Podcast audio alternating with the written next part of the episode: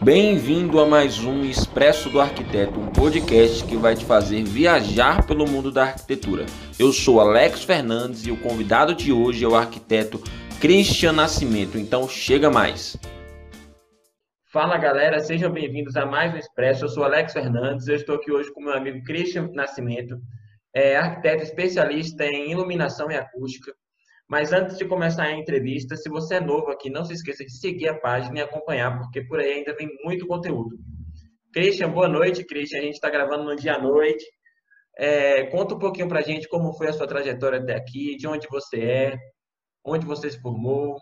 Beleza, Alex. É, obrigado pela oportunidade, pelo, pelo respeito e prestígio em ter me convidado para participar desse podcast. Muito bom poder colaborar e compartilhar um pouco mais. É, Para quem não me conhece, eu sou o Christian Nascimento, sou arquiteto, especialista em acústica e iluminação, sou líder de projetos da Audium, um dos líderes na parte de acústica e de iluminação. Aqui em iluminação sou responsável. E além disso, eu tenho meu curso, que é o Aprenda Iluminação. Na verdade, é uma série de ações que eu criei particularmente para tentar colaborar com outros projetistas, estudantes, pessoas é, naquilo que eu acredito que a gente precisa complementar o que a faculdade nos traz, que eu sinto falta. Eu sou do interior de São Paulo, então se você perceber meu R de vez em quando vai ser um porta. Não é tão pesado, mas é por aí. Eu sou do interior de São Paulo, de, Tauba, Texas, uma cidade muito bacana de lá, e estou erradicado na Bahia faz mais ou menos 10 anos. Muito tempo já, já é baiano quase já. Já estou acostumado a falar todos os, todas as gírias daqui. É, eu estava dando uma olhadinha no seu canal do YouTube e além de cantar e, e fazer gol de bicicleta, o que que você O que que você tem mais aí de hobby que a galera não conhece? Rapaz, eu adoro cantar. Eu não sou cantor mesmo, mas eu adoro música. Eu curto muito música, toco violão. Uhum. E, se, como muitos dos, dos rapazes, eu sonhei em ser jogador de futebol. Meu primeiro salário foi jogando futebol. Você chegou a ter quase uma carreira profissional aí? Quase, quase. Quando eu fui fazer um teste no Corinthians mesmo, para campo, porque eu sempre fui, fui mais profissional em futsal. Quando eu fui uhum. para o campo, eu cheguei muito perto de entrar no time de base, quando eu não consegui, e aí eu pus o pé no chão, deixei o sonho de lado e fui estudar de fato. É, eu vi que você já viajou por muitos lugares interessantes, né? É, desses lugares todos, qual foi assim? Teve algum lugar que te marcou assim é, relacionado à arquitetura? Algum lugar que você visitou, alguma obra que você viu? Quando eu, eu tive a oportunidade de viajar pela primeira vez e única até agora para a Europa, eu, eu visitei Paris e eu pensei, ah, vou lá ver a Torre Eiffel. A Torre Eiffel é um monumento, é um dos grandes elementos do mundo e tal, mas ah, eu vou lá ver. Eu acho que não vai ser nada demais. Mas, Alex, a hora que eu peguei o barquinho lá, parei, a hora que eu parei e olhei, só de lembrar me dá um nó na garganta. Eu vi uma lágrima escorrendo assim, sabe? Eu pensei, cara, olha o privilégio, olha onde eu tô, olha o que eu tô vivendo, olha o que eu tô enxergando aqui. E a hora que eu subi nela até um ponto ali e vi Paris assim desse jeito, eu falei, eu estou vivendo aquilo que a gente estuda, aquilo que a gente tem às vezes como referência. E só de lembrar me emociona, porque era algo que eu achava que não ia me tocar tanto mas na hora que eu olhei, a lágrima escorreu. Então, foi uma das coisas que me marcou muito em relação à arquitetura internacional, assim, que eu tive a oportunidade de conhecer. Imagina, que bacana, viu?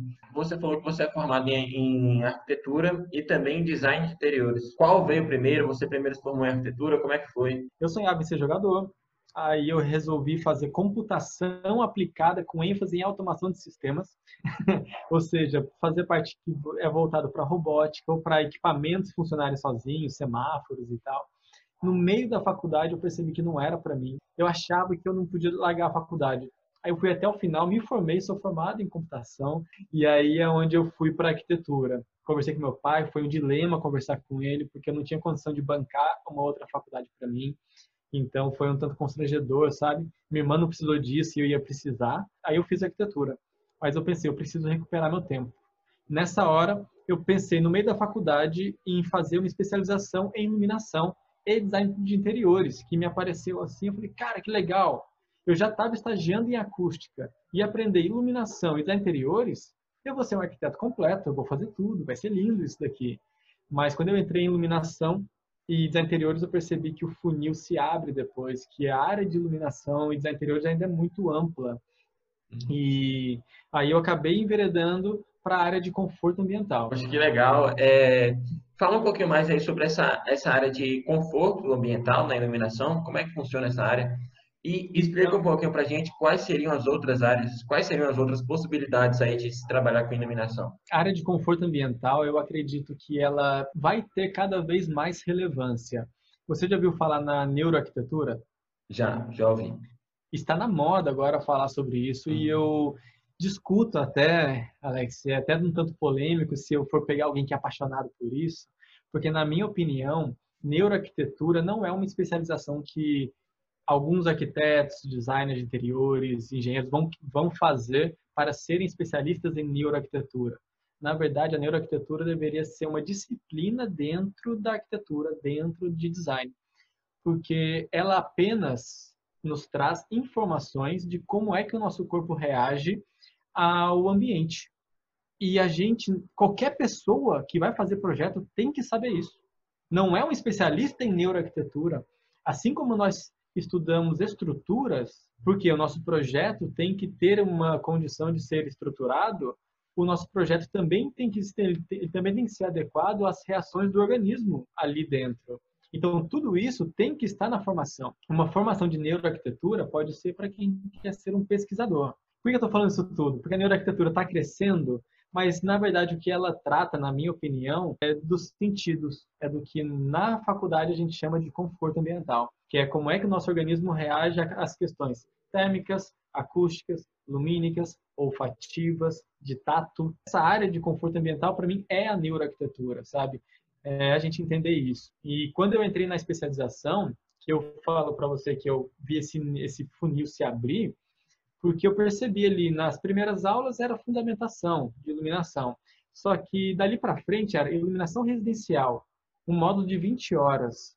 Se você for ver quanto detalhe tem para uma iluminação residencial, para e principalmente como é que a luz impacta na vida das pessoas, aí você vai para a iluminação comercial. Como é que a iluminação afeta o marketing, a decisão de compra de um de um cliente, como é que o cliente vai perceber aquele produto com maior valor agregado ou mais acessível para ele. Então, tudo isso que envolve na parte do marketing, do design comercial, a iluminação tem que vir junto. Aí você vai para a iluminação paisagística. São equipamentos diferentes, você trata da clorofila da planta, você tem que se preocupar com isso. Tem que pensar como é que vai ser visto, como é que não vai gerar ofuscamento. Aí você sai daí e vai para fachadas. iluminação de fachadas é outra coisa são equipamentos que vão ficar sempre expostos, que muitas vezes tem que estar no edifício vizinho para poder iluminar o plano todo da fachada. Às vezes você vai fazer um uplight de baixo para cima, para que as pessoas que elas podem acabar pisando ali. Então você precisa ter resistência mecânica. Ali pode inundar e não pode estragar a fonte luminosa. E tem iluminação cênica para gravações, para transmissões. Então é um nicho muito grande que envolve. A minha atuação é fundamentalmente na acústica, na acústica e na iluminação arquitetônica, para todo tipo de ambiente. É muita coisa, hein?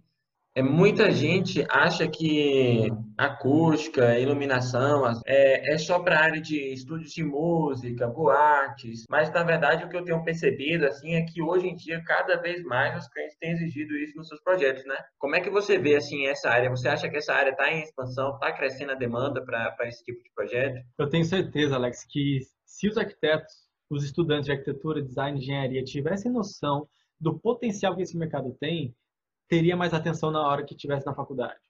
Tenho certeza disso, porque aqui na Bahia a gente não conhece fora áudio uma empresa que só faz projeto de acústica. Tem, tem muito mercado e, e, as pessoas não se ligam nisso. E de iluminação, do mesmo jeito, já teve arquitetos de 30 anos de carreira aqui que me chamaram e falaram, Christian, eu não conheço uma pessoa que faz projeto de iluminação aqui em Salvador, numa capital, que não tenha vínculo com loja.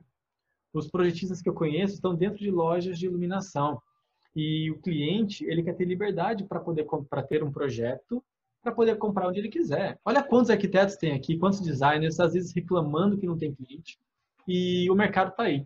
E uma das coisas que eu defendo muito, e eu estou buscando, inclusive, preparar um material, um conteúdo para capacitar mais as pessoas, é que a iluminação e a acústica são instrumentos muito bons para você demonstrar empatia com o cliente. eu vejo que os arquitetos, na hora de justificar o preço do projeto, na verdade, tentando demonstrar valor, eles ficam falando que esse projeto ele vai ter ergonomia, você vai economizar na paginação do piso, porque eu vou fazer a paginação certinha para você. Mas nessa hora você está conversando com o racional do cliente. Não sei se você já viu um pouquinho de marketing assim. Já se sabe que a maior parte das decisões de compra de um projeto, de um produto, não é na razão, é na emoção. E se você usa como defesa do seu projeto os quesitos racionais de economia, de custo, né? você não fala com o poder de decisão do cliente. A hora que você fala para ele que você vai fazer um projeto definindo os mobiliários, com a ergonomia e tal, mas porque quando ele chegar em casa e o filho dele olhar para ele sorrindo, mesmo ele estando cansado e exausto de um trabalho, ele vai poder olhar para o filho e vai ter espaço no tapete para ele tirar o sapato que aperta do trabalho e pisar naquele tapete gostoso. Nessa hora você já fez o cliente se projetar para o ambiente e sentir vontade de ter isso. A gente tem que entender isso, porque o cliente, ele nunca quer o nosso projeto. Ele não quer comprar projeto. Ele quer o ambiente dele bacana.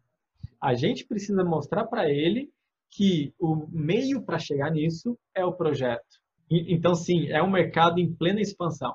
Em plena expansão, só que tem muita, muito pouca gente ligada nisso. Tem mais gente pensando só em fazer projetos de reformas ou interiores. Isso daí que você falou sobre vender, a gente realmente precisa aprender a vender o nosso produto da de uma melhor forma, né? Eu reparei que você geralmente sempre comenta um pouco aí sobre oratória, sobre como você saber se expressar para um cliente. Que dica você daria para a galera que ainda tem uma dificuldade nisso? Eu vi, eu vi um pouquinho da sua história, você falou que tinha muita dificuldade e que conseguiu superar essa barreira. Eu, quando tinha 9 anos de idade, eu perdi esse dente da frente aqui, eu, eu, eu perdi, não, eu tive que tirá-lo porque eu tinha mais dois dentes para descer. E eu esperei por quatro anos ele descer e ele não desceu. Então eu passei os 9, 10, 11, 12 anos sem o dente da frente. Eu não tinha coragem de sorrir. E eu sempre gaguejei. Eu sempre tive problema de gaguejar. E aí os amigos ficavam me imitando, eu me sentia constrangido, humilhado, ficava sem graça de falar, me, me retirava para o meu canto. Tudo isso me fez ser um cara mais introspectivo, mais tímido e inseguro. Eu tive uma experiência com Deus quando eu tinha 26 anos de idade, em 2012. Essa experiência foi me provocando e me colocando em situações que eu não imaginava. Teve um dia que o pastor me ligou e falou: Christian, vai ter um luau, mais ou menos 300 pessoas, e eu queria que você fizesse a abertura, fizesse a recepção da galera. Você topa? Eu nunca tinha falado em público assim, cara. Aí eu pensei, me senti em paz e fui. Cara, eu orei demais, cara. Cheguei, subi, falei, saí de lá e eu não lembrava do que eu tinha falado, mas o pessoal, Christian, que, que massa que você compartilhou, me edificou pra caramba e tal. Eu falei, velho, entendi aquilo que o Espírito Santo coloca a palavra na sua boca. Foi a primeira vez que eu falei para um público assim de uma forma espontânea. E depois disso, Débora, que é a nossa diretora de projetos, me pediu para eu substituí-la em uma palestra. Mas eu fui uma palestra na UFBA para engenharia civil, um arquiteto, estudante, não fala para engenharia civil de uma federal. E aí, o que, que eu deixo de dica para quem está passando por isso? Isso aí é tudo questão de treino. Primeiro, você precisa entender que você nunca vai começar perfeito. Primeiro, você começa a treinar, você tem frequência de treino para depois você aperfeiçoar. Quando você for falar qualquer coisa em público, primeiro, comece a treinar numa, num videozinho para dar bom dia na família. Se você fizer isso, ninguém vai te criticar. Ninguém está esperando uma mensagem. Faça um videozinho e fale. Ô, oh, pessoal, eu queria só te dar bom dia. Se você fizer isso, você começa a se acostumar a olhar para a câmera. Então, tem várias estratégias assim que podem facilitar você começar a falar mais em público, o que é fundamental para a gente. Arquiteto, designer, engenheiro, a gente precisa saber falar. Porque, geralmente, muitas vezes não se compra o projeto do melhor arquiteto, do melhor projetista. Se compra daquele que fala melhor, que se apresenta melhor. O cliente pode se frustrar depois, mas até aí você já perdeu o seu cliente, se você não desenvolveu isso. É, eu acho que isso é essencial, e não só na arquitetura, mas em qualquer área, né? Qualquer área. Muita gente vai só para a faculdade, vai para uma palestra assistir um evento e fica só de espectador. Tem a oportunidade de fazer pergunta no final, mas não levanta a mão para fazer. Eu aprendi com Débora uma, uma das coisas na áudio. Sempre que for para qualquer evento, sempre prepare uma pergunta para o final. Se não se abrir para pergunta, tudo bem, passou. Mas se abrir para pergunta, você levanta e fala: Oi, boa noite, eu sou Alex. Eu queria fazer uma pergunta. E faz a pergunta. Todo mundo ali te conheceu. Você já fez contato com o palestrante ali, que geralmente é alguém de mais expressividade, de algum posicionamento no mercado. Depois da palestra, você pode ir lá conversar com ele e agradecer por ele ter respondido sua pergunta, trocar uma conversa ali. Eu já fiz isso várias vezes e o resultado, às vezes, foi ir jantar com um palestrante. tipo assim, então é muito interessante, só que a maioria vai lá e fica só assistindo, preocupado só em ter horas complementares.